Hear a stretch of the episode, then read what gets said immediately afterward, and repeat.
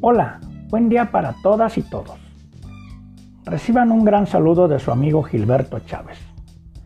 Estoy dando continuidad a las entrevistas de los ponentes de nuestro segundo coloquio internacional de ergonomía. En esta ocasión es el turno de Iván Francisco Cáceres Flores, a quien conocí en la ciudad de Lima, Perú, en el año 2016, durante un congreso realizado por Sopergo, la Sociedad Peruana de Ergonomía. Francisco es doctor en medicina, máster en ergonomía, expresidente de AERGO, Asociación Ecuatoriana de Ergonomía, y actualmente es profesor de posgrado en la Universidad Andina Simón Bolívar.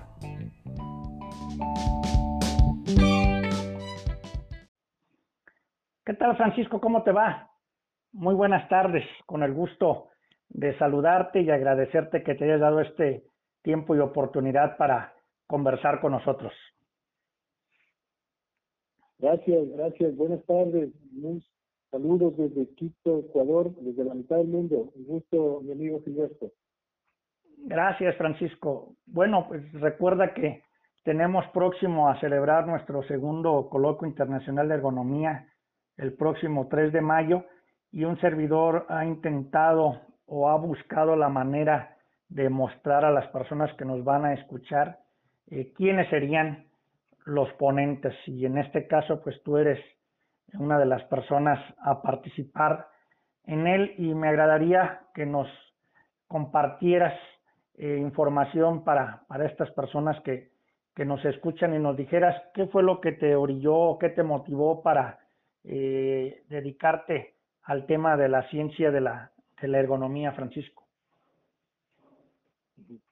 Bueno, ya hace algún, algunos años, algún tiempo, que llegué a la ergonomía. Y bueno, ¿cómo llegué a la ergonomía?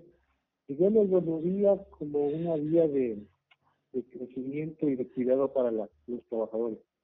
De hecho, hace algún tiempo yo trabajaba en el tema de salud ocupacional y encontré como la, la, la ergonomía como la respuesta a, a lo que buscaba, que precisamente es evitar esas enfermedades ocupacionales provocadas por movimientos repetitivos o por manipulación manual de carga.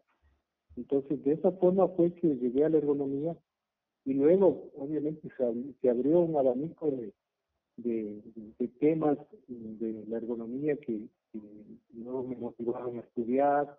Estuvimos ahí haciendo la formación en la Universidad de Concepción y luego también aplicando en las diferentes industrias de acá de, mi país de Ecuador. Oh, muy bien, Francisco. Y como bien mencionas, bueno, todo va enfocado a, buscar el beneficio de los trabajadores sin dejar de lado el tema de productividad en las organizaciones. Y coméntanos, por favor, o, por qué eh, recomendarías a las personas que nos escuchan que se den el tiempo de asistir a nuestro segundo coloquio.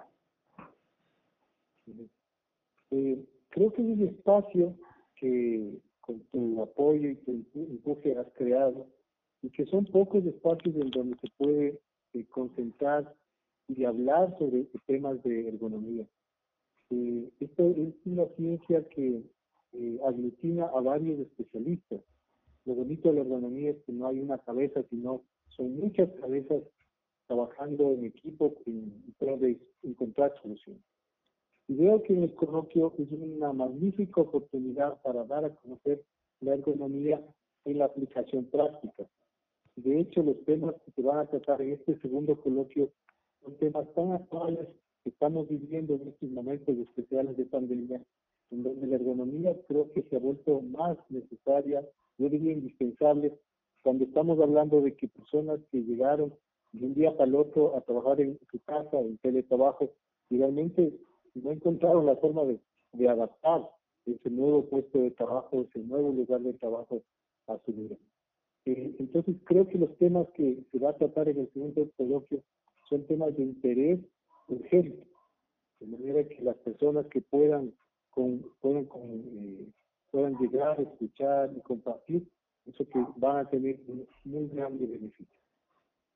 Muy bien, Francisco, pues nuevamente eh, agradecerte, de verdad sé de tus múltiples ocupaciones y que te hayas dado este, este lindo momento, pues no hay más más que eh, programarnos para vernos el próximo 3, 3 de mayo y agradecerte. Un, un abrazo, un abrazo a la distancia y cuídate mucho, Francisco, de favor. Gracias. Un abrazo también desde la mitad del mundo y nos vemos en este segundo coloquio.